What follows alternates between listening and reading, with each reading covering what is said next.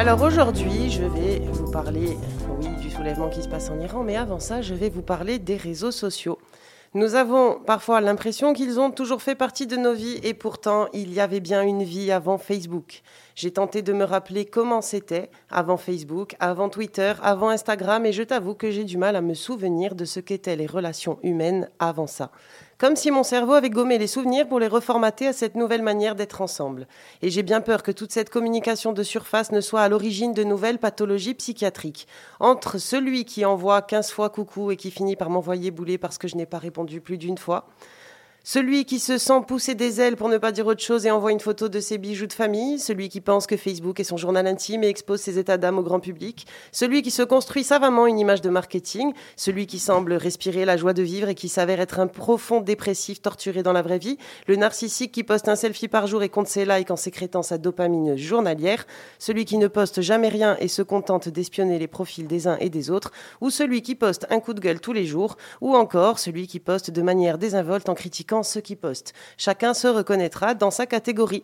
J'avoue que nous ne savons plus où donner de la tête ou plutôt du like face à ces nouvelles identités numériques. Ce matin, j'ouvre mon Facebook de manière machinale, comme tous les matins, en avalant mon café et j'apprends en 15 minutes qu'un homme de 42 ans a été retrouvé mort. Je découvre la nouvelle collection Canon de chez Diddy's Cake. J'apprends que Guillaume Meurice s'est vu refuser la publication de son dernier ouvrage par les éditions Robert, qui appartiennent au groupe Vivendi, qui appartient à Vincent Bolloré, parce qu'il a eu l'outrecuidance d'émettre une critique à l'encontre de ce dernier. Tout ça parce qu'il s'est laissé influencer par la propagande journalistique à l'encontre de ce monsieur, selon laquelle ses affaires en Afrique mêleraient l'accaparement des terres, le travail des mineurs, la corruption, la brutalité de ses méthodes de management, les procès à répétition à toute personne qui remettrait en cause son altruisme, les groupes de presse rachetés. Qu'on ne vous y reprenne plus, monsieur Meurice. Un peu de respect pour ce grand monsieur qui vit avec son temps. Une époque formidable, on vous dit. Juste après ça, Facebook me suggère un article sur Phillips Waitley. Phillips comme le nom du bateau qui l'a transporté et Waitley comme le nom du marchand qu'il avait acheté. C'était une femme, elle était noire et elle était poète. Je crois que l'algorithme veut me faire passer un message dont je ne saisis pas bien le sens. L'esclavage a-t-il été aboli ou non? Parce qu'en lisant le post précédent sur Bolloré, je me mets à douter et je continue de faire défiler mon écran. C'est décidément trop d'informations pour mon cerveau avant même d'avoir terminé mon premier café. Et pendant que j'avale les dernières gorgées, je tombe sur ce post qui me raconte que les lycéennes iraniennes se rebellent à leur tour et ont réussi à mettre le direct directeur de l'école dehors.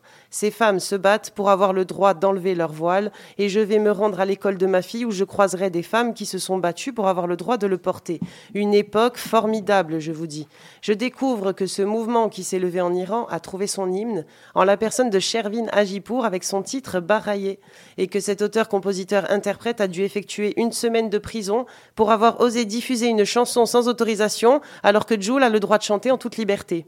Les mondes cohabitent et je me rappelle que j'ai de la chance parce que je suis libre de porter un voile ou non, de ne pas écouter Joule, de me promener en paréo si j'en ai envie, de couper les réseaux sociaux pour revenir à la vraie vie et d'user de ma liberté pour soutenir d'autres qui ne l'ont pas. Et je suis libre de vous quitter avec cette chanson.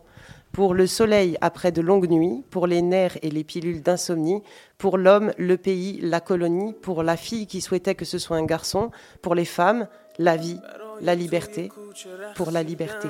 برای ترسیدن به وقت بوسیدن برای خواهرم خواهرت خواهرامون برای تغییر مغزها که پوسیدن برای شرمندگی برای بیپولی برای حسرت یک زندگی معمولی برای کودک زبال گرد و آرزوهاش برای این اقتصاد دستوری برای این هوای آلوده برای ولی و درختای فرسوده برای پیروز و احتمال انقرازش برای سگهای بیگناه ممنوعه برای گریه های بیوقفه برای تصویر تکرار این لحظه برای چهره که میخنده برای دانش آموزا برای هاینده برای بهشت اجباری برای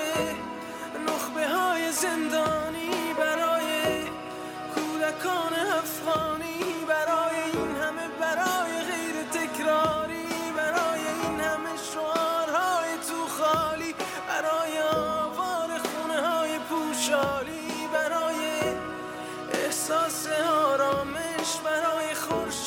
پس از شبای طولانی. برای غرصای حساب و بیخوابی. برای مرد میهن آبادی. برای دختری که آرزو داشت پسر بود. برای زن زندگی آزادی.